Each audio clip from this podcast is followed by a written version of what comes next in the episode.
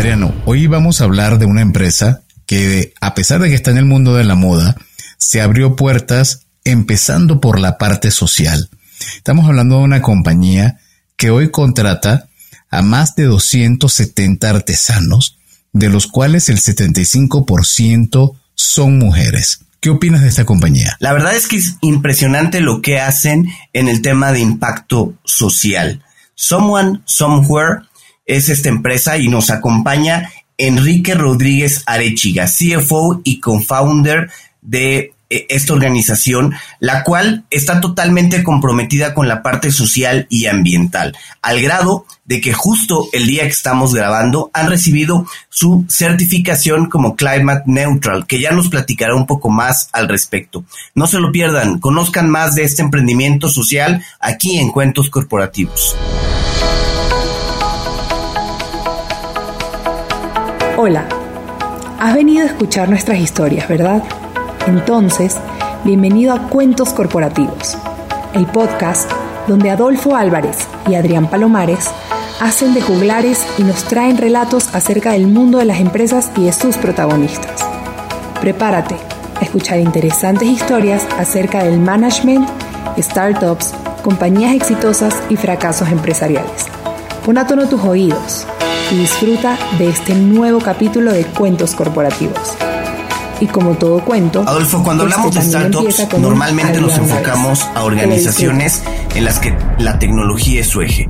Pero hay sectores que parece como que la innovación no es su enfoque. ¿Recuerdas nuestro episodio número 114 con Andrés Ramírez de la empresa Tool? Eh, ellos que son un marketplace para ferreterías. Bueno, pues hoy vamos a hablar de innovación y de impacto social en un sector que a lo mejor como que no es nada común, ¿no te parece?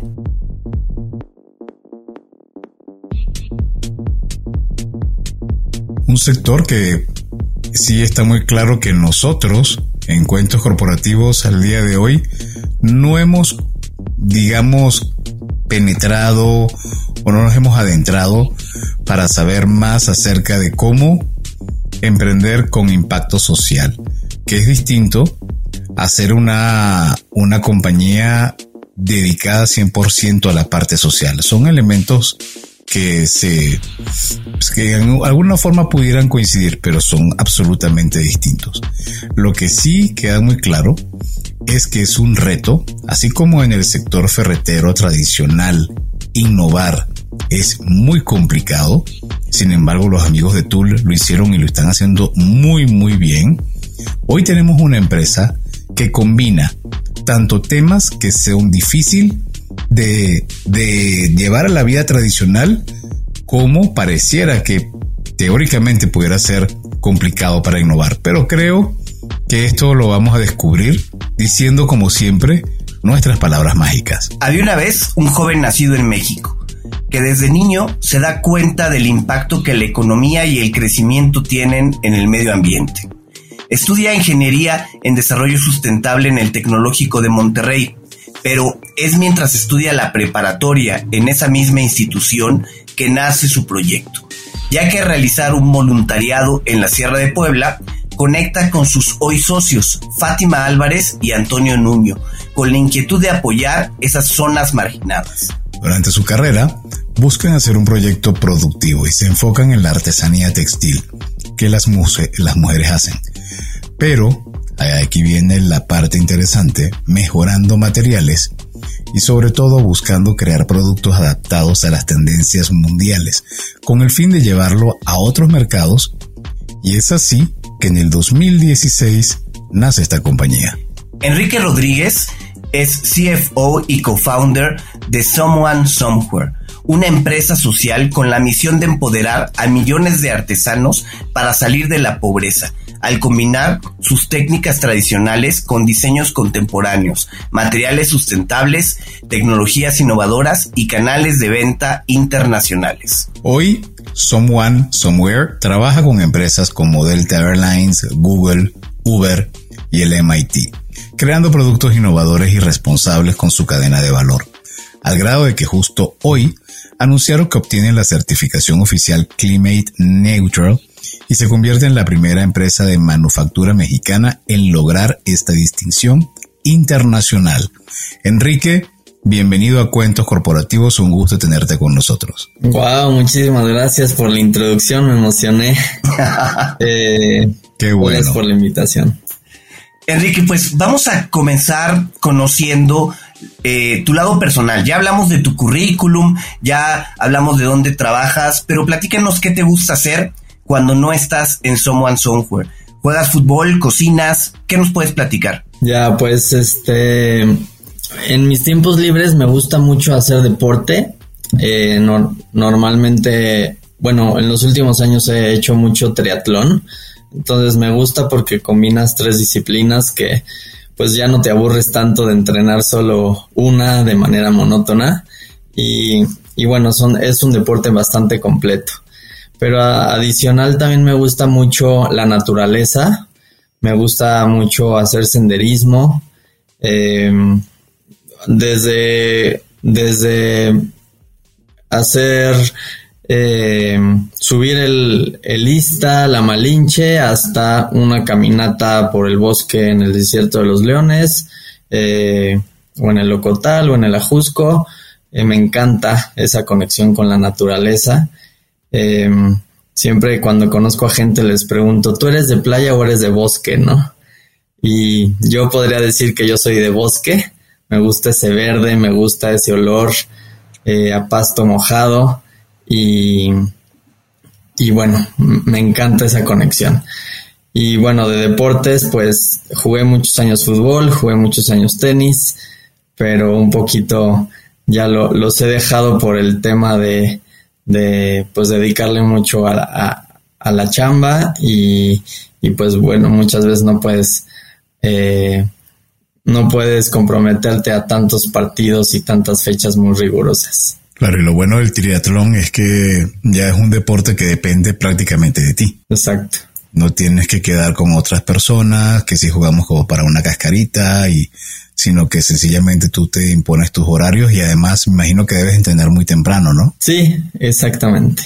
¿Y qué tipo de, en qué tipo de, en triatlón normalmente vas en que en la parte de sprint o vas en los plazos más largos? El olímpico, me inscribo normalmente. Ah, qué bueno. Este, y bueno, también lo que me gusta hacer es bailar, bailar salsa, Okay. eh, merengue, cumbias, me encanta eso. Ah, eres de los míos. Me gusta cantar mariachi también. Eh, en fin, pues trata uno de, de divertirse. Ok. Oye, Enrique, y a ver, eh, platícanos un poco. Tú estabas estudiando la preparatoria y de pronto fuiste a un voluntariado. ¿Ya conocías a los que hoy son tus co-founders o cómo te los encuentras en esto? Fíjate que eh, con Fátima y con, con José Antonio nos conocemos desde primero de primaria. Estudiamos en la misma escuela, secundaria, prepa, dio la casualidad que también en la misma universidad. Y fue en prepa cuando nos íbamos de voluntariado a la Sierra Norte de Puebla y, y pues nos dimos cuenta de una realidad en estas comunidades a dos horas y media de la Ciudad de México donde vivimos nosotros, totalmente distintas. Eh, una realidad de comunidades marginadas, de, comu de comunidades con muchas necesidades sociales, eh, de salud, de educación, de agricultura, de vivienda. Y, y, decíamos, híjole, pues está padre venir una vez al año a, realizar voluntariado, pero ¿qué más podemos hacer, no?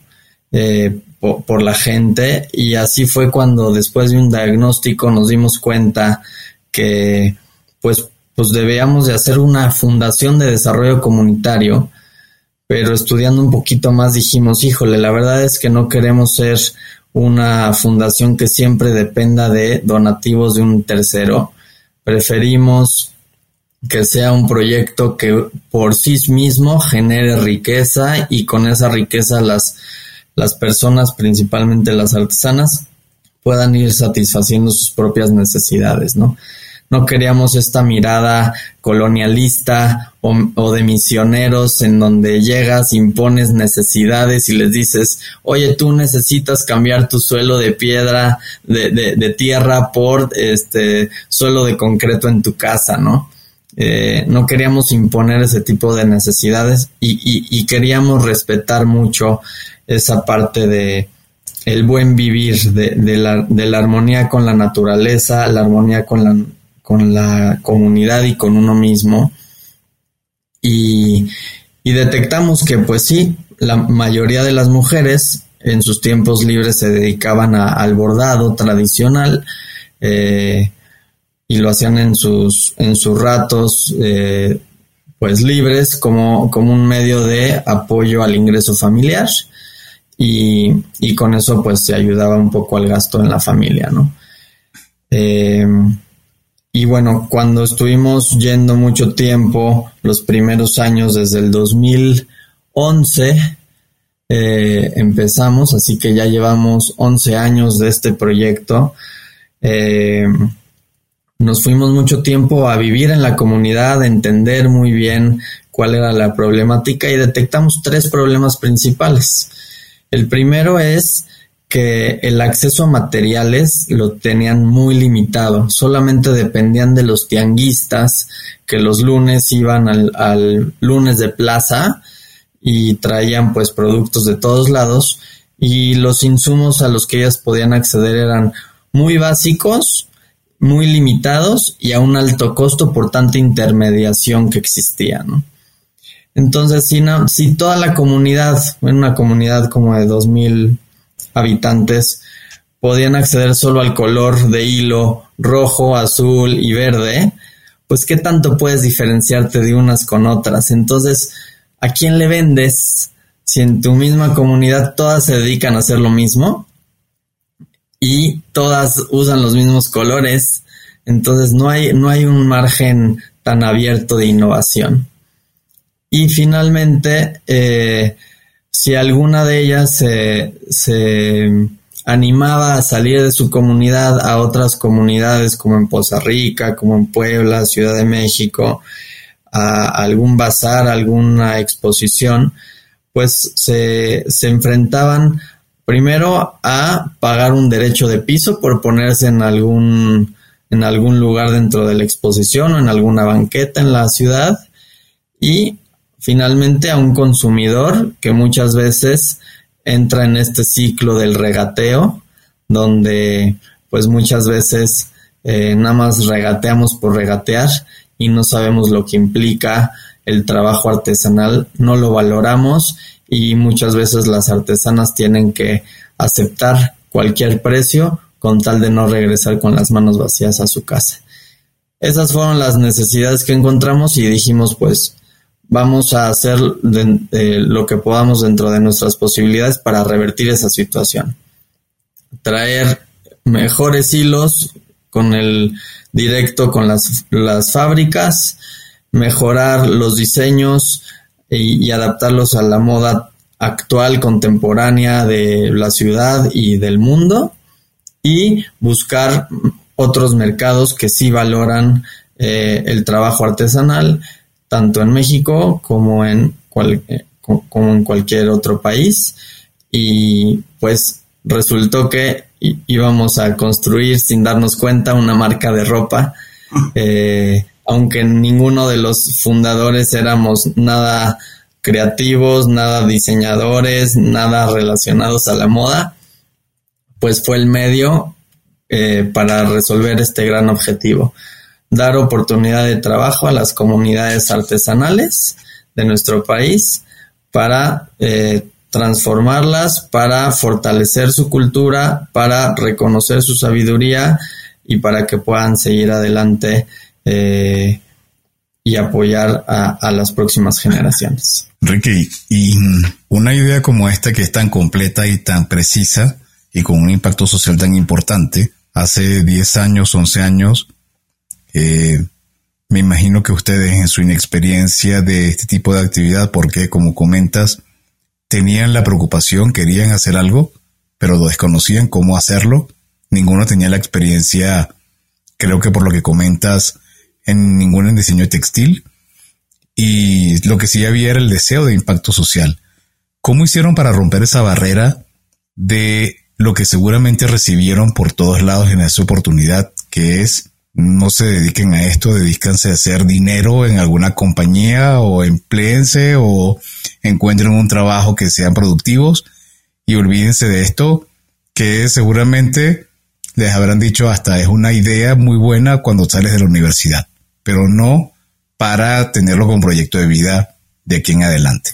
Fíjate que todo esto en 2011 íbamos nosotros en tercer semestre de la carrera, así que todavía nos quedaban varios años por estar ahí. Y en ese periodo de tiempo fue donde estuvimos aprendiendo, entendiendo el problema, buscando las soluciones, nos metimos a eh, premios de emprendimiento en la universidad y en el em, empezamos a meternos en este ecosistema, iniciamos en la primera aceleradora de empresas Unreasonable eh, y la verdad fue como una ventaja realmente buena porque ya empezábamos a tener esa presión de que algunos compañeros de clase ya se metían a trabajar medio tiempo algún corporativo, empezaban a ganar dinero y pues nosotros no teníamos nada, ¿no? Cualquier cosa que podíamos vender pues se reinvertía en el mismo proyecto.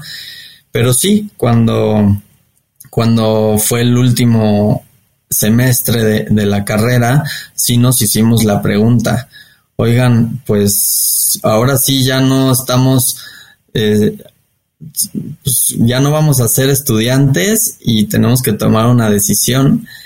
Y pues esa decisión fue, pues vamos a irnos en grande o nada, ¿no? Go big or go home. Y, dijimos, pues vamos a darle con todo. Y gracias a Dios eh, hemos seguido adelante, no nos hemos derrotado, no hemos bajado la guardia y ante esta montaña rusa de emprender y emprender socialmente, eh, pues hemos seguido adelante.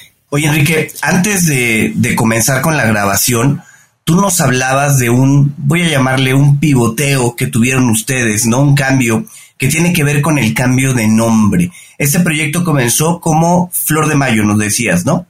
Sí. ¿Por qué el cambio? ¿Por qué usar un nombre eh, en inglés este, ¿qué, vieron que tenía este nombre que no lo tenía el anterior? Flor de Mayo lo, lo integramos como primer nombre porque era la, el nombre de una flor muy importante para, para la comunidad. Es una flor que, que, que se da en eventos especiales, a, las, a los invitados especiales hay un, un ritual de enfloramiento muy bonito, muy significativo y quisimos adoptar este nombre y lo fuimos usando eh, en nuestras primeras ventas, íbamos a ferias, a bazares, a exposiciones en universidades y vendíamos nuestras primeras camisas que hacíamos y era un nombre muy romántico, pero poco a poco nos dimos cuenta que el concepto de marca que estábamos buscando y, alineada al, target, al mercado meta, no, es, no hacía mucho match eh, con, con, el nombre. Y entonces, pues, estuvimos con algunos expertos en branding, en marketing y demás, y pues sí nos, nos cuestionaban mucho esto. Y la verdad es que decidimos hacer este cambio con una perspectiva internacional para no quedarnos como una marca pequeña pyme de bazarcitos en la Condesa o en la Roma y sí buscar eh, esa perspectiva internacional para ser pues la marca más importante, más reconocida y con mayor impacto social eh, pues del mundo. Y Someone Somewhere sigue recuperando y sigue retomando lo más esencial del proyecto que es el reconocer a cada una de las artesanas y artesanos y la comunidad de donde son. Por eso el someone es someone Juanita, somewhere Oaxaca, someone Petra, somewhere Puebla. Y así cada una de las etiquetas de cada uno de nuestros productos trae el nombre y la, y la comunidad de alguno de los artesanos y artesanas para darles ese, reconocimiento y para hacer esta, este puente entre el consumidor y el productor. actualmente ya hasta le metimos a las etiquetas un código QR en donde tú te metes a una página de internet, eh, bueno, escaneas, te metes a la página de internet, ves la foto de cada artesano, ves la biografía de cada uno de ellos y les puedes escribir un mensaje. Entonces, de esa manera estamos humanizando este gran monstruo que tenemos en nuestro sistema que es el consumismo. Lo estamos volviendo a humanizar y acercar eh, entre el productor y el consumidor y eso eso es lo que es Someone Somewhere, más allá de si la palabra está en inglés o en español o en, en cualquier otro idioma, ¿no? ¿Y, en qué momento se dieron cuenta que, el, que la innovación, más bien que el emprendimiento es la palabra, que estaban desarrollando tenía que irse hacia el lado textil, eh, siendo que ninguno tenía esa experiencia y que además podía combinar el elemento social con la parte de moda, porque mejor que lo que acabas de decir, imposible. No se trata de cinco playeras que se venden en un bazar en alguna pequeña tienda en la ciudad del país. No es, es una marca que ya nos contarás, pero que mi percepción desde afuera es que ya es una marca muy bien posicionada, con una línea de productos muy completa, pero me voy, de nuevo a la pregunta, me retrocedo. ¿Cómo ustedes, que estaban en un plano que no era ningún estudio de diseño de moda, no vienen de estudiar ese tipo de carrera, cómo se dan cuenta que por ahí es la cosa? Pues primero era atender la necesidad de las artesanas que ya hacían artesanía textil. Entonces, pues fue muy fácil empezar por ahí. Pero lo que sí teníamos muy claro nosotros es que no íbamos a diseñar productos que se vendieran por caridad. En el, mercado de la caridad te compra una sola vez para ayudarte, pero no te vuelve a comprar. Nosotros lo que, lo que queríamos hacer era que si tú te comprabas una playera, una mochila, una gorra o lo que fuera, fuera porque la viste en el aparador en el centro comercial, caminando en el pasillo y dijiste, wow, este producto me encanta, te metas a la tienda y después te enteres que trae un trabajo artesanal. Y entonces digas, uff, esta conexión no me la esperaba, qué gran idea, qué gran innovación y quiero ser parte de este movimiento. Quiero que este producto represente mis propios valores de vida, porque soy una persona que busco ser más consciente, busco ser más responsable, me gusta la sustentabilidad, el comercio justo, soy sensible ante las problemáticas mundiales y esta marca me está representando. Entonces, ese fue ese gran cambio de o esa innovación entre seguir haciendo productos tradicionales que ves en cualquier mercado, en cualquier pueblo mágico, ciudad turística de nuestro país, versus la propuesta que nosotros teníamos. Y fue así como en su momento decidimos pues eh, dejar de diseñar nosotros que somos ingenieros los primeros productos y decir no la verdad es que ya toca este contratar un primer diseñador para que pues desde toda esta lógica creativa de marca de líneas de producto todo tenga coherencia y sea algo podamos ofrecer un producto mucho más pensado que atienda una cierta necesidad o funcionalidad del consumidor, ¿no? Oye, y a ver, todo suena muy bonito, todo suena muy maravilloso, pero ¿cómo fue ese primer acercamiento? ¿A poco los artesanos eh, les abrieron la puerta y les dijeron, sí, pásale, yo te vendo mis diseños con todo gusto? El mexicano tiene esa, ¿cómo decirlo?, desconfianza natural. ¿Cómo vivieron esa parte? La verdad es que como nosotros ya éramos voluntarios en esta comunidad inicial ya nos conocían. Pero lo que sí fue claro para nosotros es, desde el principio no les prometimos nada. Les dijimos, traemos esta idea, traemos este proyecto con estos productos, vamos a ir trabajando de poquito en poquito. La primera producción fue de 15 camisas. Eh, y con esas 15 camisas hasta que las vendimos no volvimos a regresar a hacer 30 y luego 60 y luego 120 y poco a poco sin prometer nada porque sí, efectivamente los, las comunidades eh, rurales muchas veces ya están acostumbradas a recibir muchas falsas esperanzas desde partidos políticos que les prometen cosas y luego no les cumplen, desde apoyos gubernamentales eh, que nunca generan continuidad eh, y son muy asistencialistas, entonces nosotros nos queríamos alejar totalmente de eso. Y pues poco a poco fuimos avanzando. Ya después de esta primera comunidad empezamos a trabajar en otros lugares, en otras regiones del país. Esto fue en Puebla, empezamos a trabajar en Hidalgo, en el Estado de México, en Oaxaca, en Chiapas, en Michoacán. Y fuimos trabajando a través de fundaciones de desarrollo comunitario que ya trabajaban localmente en esas regiones y que conocían a pues, cierto grupo artesanal que habían trabajado con ellos desarrollándolos en temas este administrativos, organizativos y demás. Y la única pieza clave que les faltaba a ellos era la comercialización, que nosotros podíamos ser el mejor cliente para ellos y ellos los mejores proveedores para nosotros y así pudimos hacer alianzas de largo plazo eh, con el mismo objetivo de eh, generarles oportunidad de trabajo justa y constante. Entonces, por lo que entiendo, Enrique, la cadena de producción no está completa dentro de Somewhere, de Someone Somewhere, sino que ustedes son comercializadores y a la vez diseñadores, ¿o cómo opera?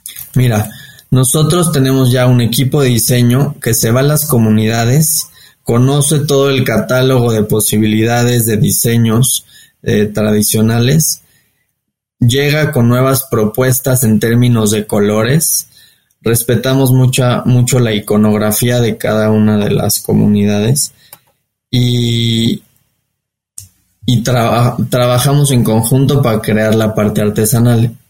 Esa parte artesanal nos la regresamos, que puede ser por pieza o puede ser por rollos de tela, nos la regresamos a la Ciudad de México en fábricas especializadas en las playeras, sudaderas, gorras, mochilas, accesorios. Em, integramos y confeccionamos el producto final ya con materiales eh, pues industriales con el objetivo de acceder a altos estándares de calidad de las fábricas especializadas, la economía de escala de pues de la productividad que se puede tener en estas fábricas y pues este ya después lo, mandamos esto a centros de distribución para pues la comercialización a través de nuestras tiendas físicas, nuestras tiendas online en México, en Estados Unidos y Canadá. Y, y entonces pues tenemos el equipo de diseño, el equipo de gestión de producción y operaciones, el equipo de cadena de suministro, el equipo de marketing, ventas, e-commerce y administración. Oye, em, ¿qué papel ha jugado el e-commerce en este modelo de comercialización? ¿Qué tan importante es para Someone Somewhere? Es bastante importante, lo iniciamos desde el principio, desde hace 10 años. Todavía no existía este boom del e-commerce, había todavía muchas restricciones eh, del usuario, pero bueno, sabíamos que era parte de, de la madurez del propio canal y entonces en su momento sí nos dimos cuenta que la gente nos conocía por redes sociales, por Instagram, por Facebook, por Google, se metían a nuestra página de internet y no daban el último pasito que era darle el clic de compra, ¿no? Y entonces, pues la gente nos empezó a decir, oye, este, pues ¿dónde puedo ir a ver los productos? Este, no estoy seguro si voy a hacer talla L o talla M y así nos dimos cuenta que teníamos que abrir un punto, un punto físico. Hicimos una primera pop-up store de tres meses en una de las calles principales de México, que es Mazarik, y ahí nos dimos cuenta que la gente llegaba y el vendedor ya no tenía que hacer labor de venta, el vendedor nada más tenía que despachar porque el cliente ya sabía por qué cosa iba y ya nada más quería validar el producto físicamente. Y con base en eso nos, eh, nos decidimos abrir más tiendas eh, alrededor de la Ciudad de México y pues este, este tema de la famosa omnicanalidad empezó a funcionarnos muy bien. Así que, eh, pues así iniciamos operaciones en México y posteriormente en 2018 hicimos este, pues ya el lanzamiento formal de, de las operaciones en Estados Unidos también para ir eh, penetrando el, el, mercado americano que sabemos que por lo menos para nosotros era 200 veces más grande eh, en términos de poder adquisitivo y cantidad de gente y en términos de pues perfil de consumidor que es socialmente consciente y con pues valores distintos a, a pues, el resto de la población, ¿no? Bueno, y sabemos que Delta Airlines cerró una alianza con Someone Somewhere.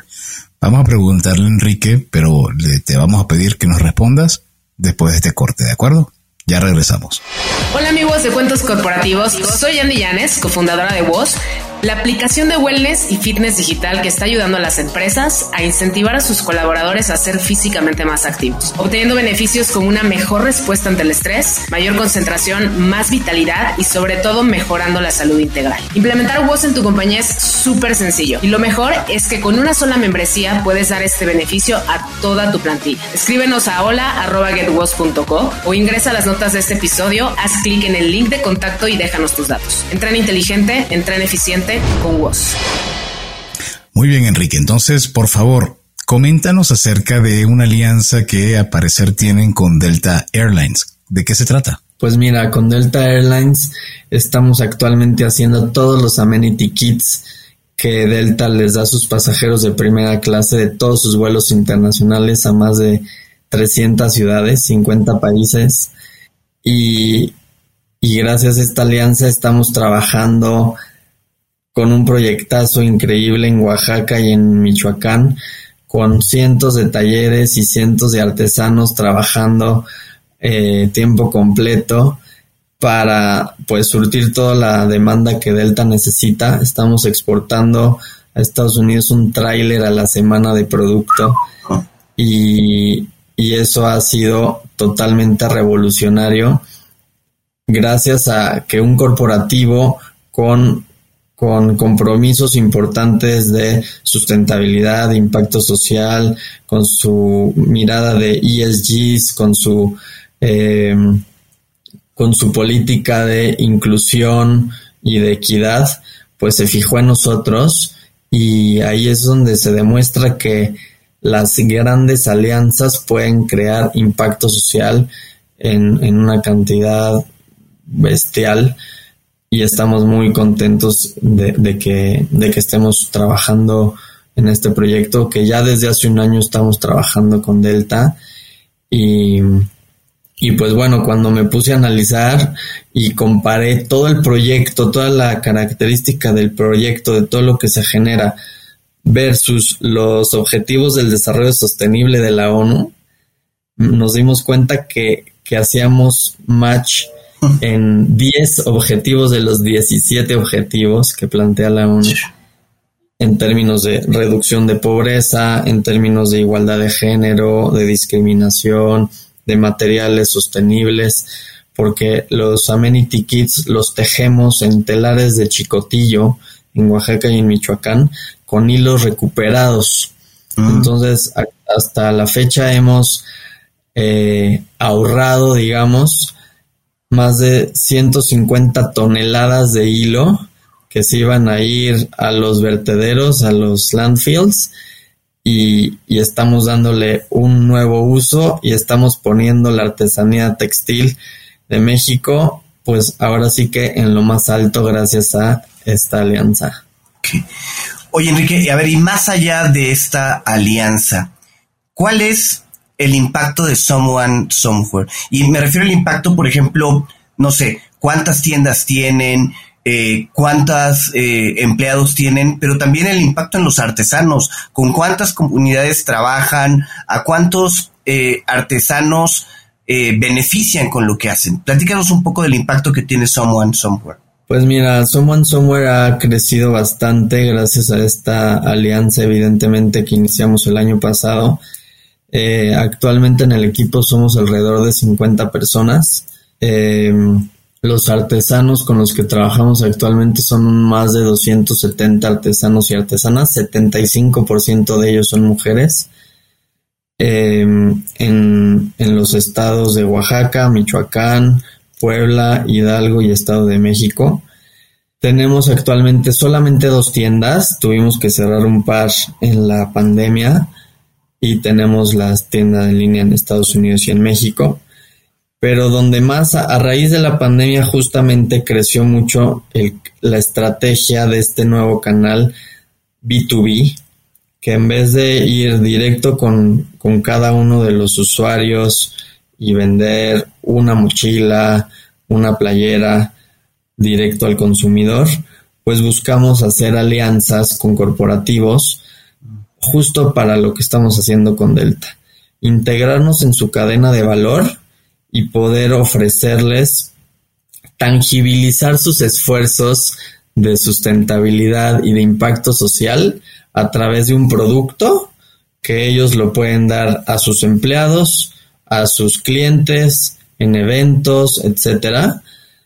Y de esta manera que, que, los esfuerzos de sustentabilidad y de impacto no, solo, no solamente se queden en un reporte anual corporativo que pues muchas veces nadie lee y eh, pues, pues, se tangibilice, ¿no? El otro día fui a una conferencia en Atlanta con los de Delta y una y uno de los directores de supply chain decía este amenity kit de, con someone somewhere está representando la conectividad que Delta ofrece pero una conectividad distinta que es a nivel más humano, está ofreciendo innovación, porque es esta innovación social de, de cómo a través de un modelo de negocios social puedes crear alianzas e impacto social.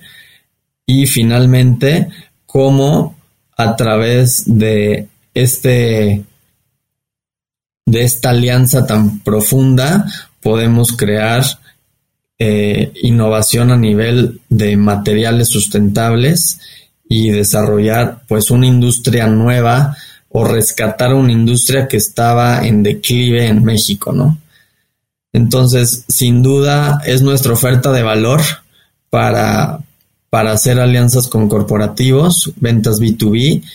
Eh, ya estamos certificados B Corp desde el 2017, que es una certificación muy importante a, nivel mundial. Y justo ahora nos acabamos de certificar Climate Neutral, como decías Adolfo, que pues significa que ya estamos validados de que nuestro impacto ambiental se neutralizó, nuestro impacto negativo ambiental se, se neutralizó y que nuestros planes de reducción están alineados con, con pues, los mayores estándares de, del mundo actualmente, ¿no? Ah, felicitaciones por esa certificación. Hoy la vimos y en verdad increíble. Eh, y además, consulta, lo de los corporativos no es solamente con grandes compañías como Delta, ¿no? Porque si mal no recuerdo, creo que hace un año o dos años también hicieron algo con una fundación que se llama Ya Respondiste, donde está la doctora Joan Yoroy, que trabajó muy duro por la parte de mm, apoyar a los enfermeras y a los doctores con alimentación durante el momento del COVID. Eh, conozco muy bien a Joana Joan, de hecho tenemos un episodio con Joan en este podcast. Eh, aparte de con Ya Respondiste, ¿han hecho eh, otras actividades con otras compañías? Sí, hemos hecho proyectos con, con fundaciones de conservación, eh, en Chiapas, con fundaciones de salud, eh, con fundaciones de cáncer de mama y, pues bueno, es para darle visibilidad a otras causas bastante importantes también que, tenemos, que, se tienen en el mundo. Y, y, bueno, en términos de corporativos hemos trabajado con Google, con Uber, con eh, Facebook, con otras empresas que justamente ven en nosotros un producto que no solamente es eh, pues un, un promocional desechable, sino un, un, producto pues que tiene un valor mucho más alto y que pues los empleados, clientes o proveedores pues valoran más. Oye Enrique, a ver, eh, hemos estado platicando de que este proyecto lleva ya quizá 11, 12 años y como empresa 5 años. Pero, a ver, sinceramente, ¿en algún momento pensaron en tirar la toalla? en decir, a ver, esto no va a jalar para ningún lado, mejor regresemos a buscar un trabajo Godín en una oficina? Sí, sin duda. Eh, hemos, hemos vivido muchas montañas rusas, muchos valles de la muerte y, y muchos burnouts también a nivel personal.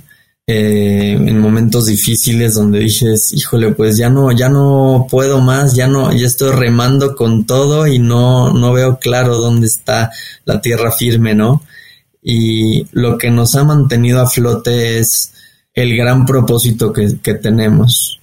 Nosotros decimos que nuestro, nuestro propósito con el compromiso social y ambiental que tenemos es mucho más grande que nosotros mismos y eso nos ha permitido pues seguir remando aunque no veamos nada al frente con una neblina y una tormenta enfrente de nosotros pues es seguir remando tener fe y, y salir adelante. El emprendimiento como ustedes saben es muy duro pero el emprendimiento social es como traer eh, dos mochilas llenas de piedras eh, encima, como esa película de la misión, este, que van escalando y, y, tienen cargando piedras, ¿no? Este, así es el emprendimiento social, pero gracias al gran propósito que tenemos, hemos, hemos sido resilientes y hemos seguido adelante. Excelente. Y si tuviéramos que preguntarte cuál es para este momento, según Enrique, el principal logro que ha tenido Someone, ¿cuál considerarías? Creo que el principal logro es esta alianza con Delta Airlines, porque por primera vez tuvimos un proyecto que es de largo plazo, es un programa de trabajo, que eso permite que los artesanos puedan planear de aquí a seis meses, de aquí a un año, lo que va a suceder, tengan trabajo tiempo completo y eso te da certeza. Y esa certeza te permite tomar decisiones distintas que si tuvieras que pensar qué comer mañana. Entonces, pensar, tener, tener visibilidad financiera de largo plazo, pues les permite pensar ahora sí en invertir en la educación de sus hijos en vez de ponerlos a trabajar en el campo. Permite eh, invertir en infraestructura, en salud, en otras necesidades básicas que cualquier ser humano tiene el derecho de, tener. Así que, eh, pues es una satisfacción muy grande que después de 10 años de trabajar arduamente tengamos ese ese impacto y evidentemente lo estamos midiendo, estamos midiendo cómo empezamos, cómo se ha transformado, cuáles son los cambios sociales y hay N cantidad de historias increíbles de cada una de las personas que trabajan en, este proyecto. Oye, eh, como CFO de Someone Somewhere, ¿Qué te quita el sueño en esta semana? ¿O qué te quitó el sueño la semana pasada? ¿Qué no te dejó dormir? ¿Qué te preocupó de, esta organización? Pues mira, eh, es un reto, siempre, sin duda, y, nos vamos enfrentando a cosas nuevas. Y cada reto es de una mayor magnitud, de, de una mayor responsabilidad y pues es, parece que es la, la montaña de las mil cimas.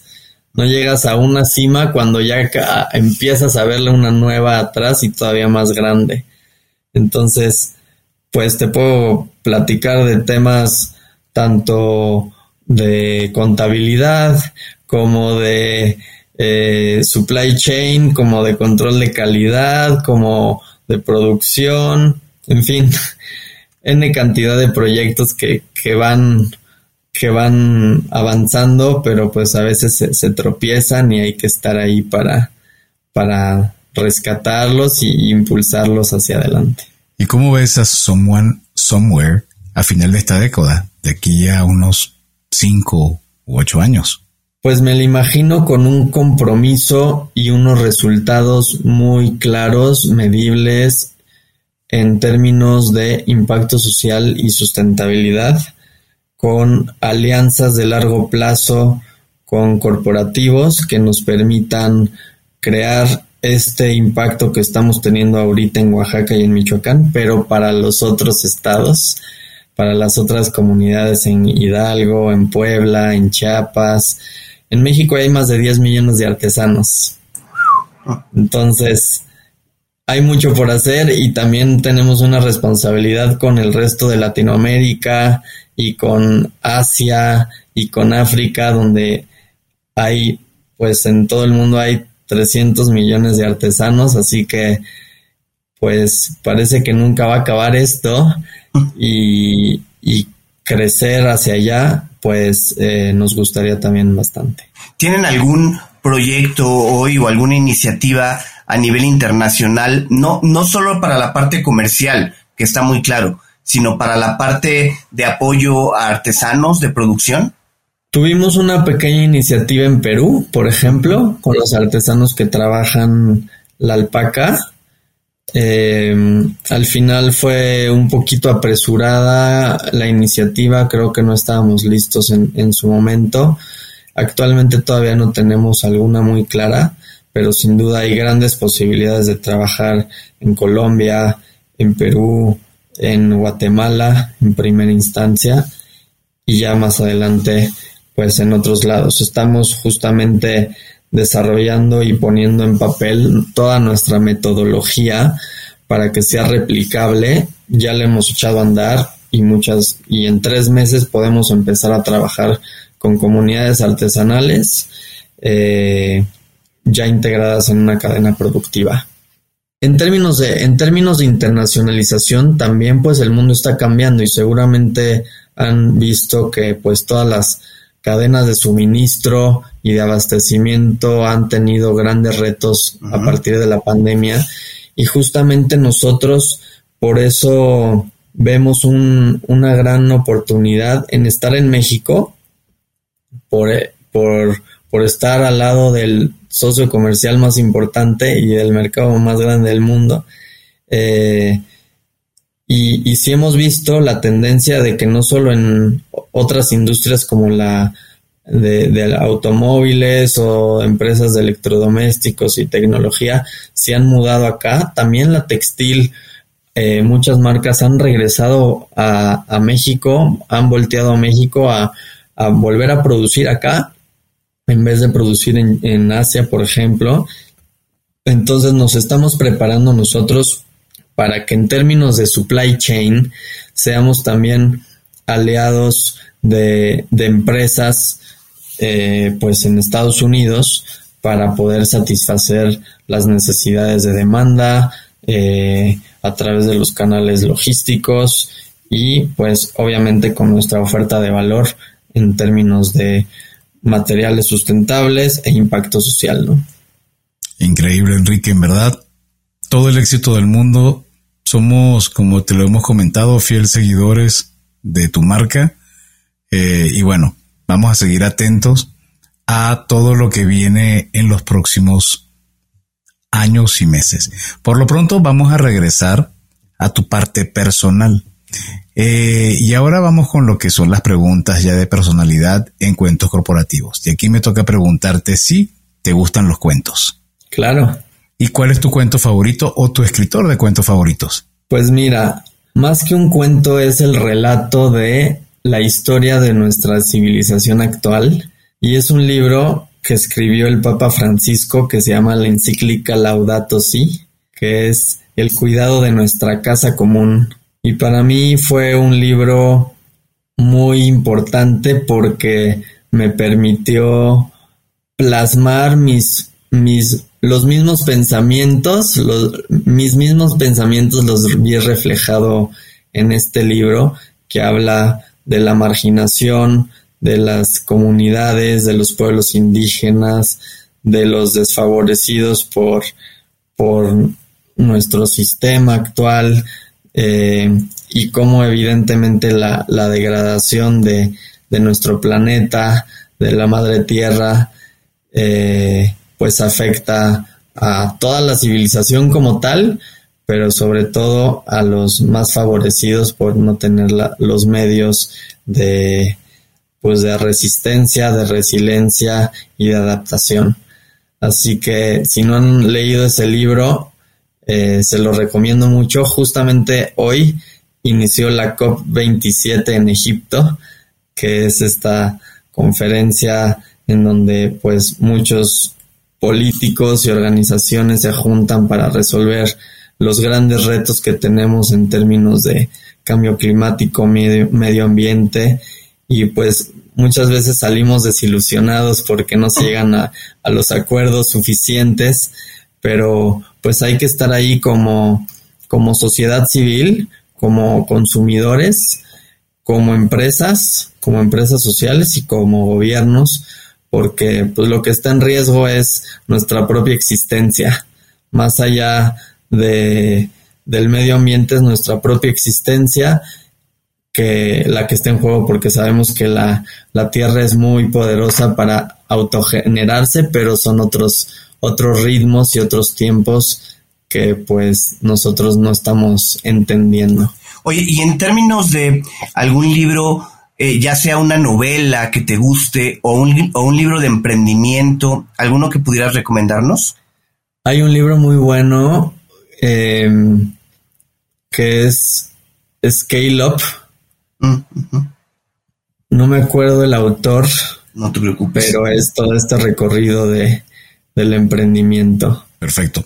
¿Y alguna aplicación que tú o en Someone o tú en la manera personal utilices con cierta frecuencia y que puedas recomendar para lo que es el día a día? Sí, no. Eh, hace poco, hace un par de años, integramos en la empresa esta plataforma de project management que se llama Monday y nos ha funcionado muy bien para la gestión pues de proyectos en, en, las, en cada una de las áreas y obviamente interáreas.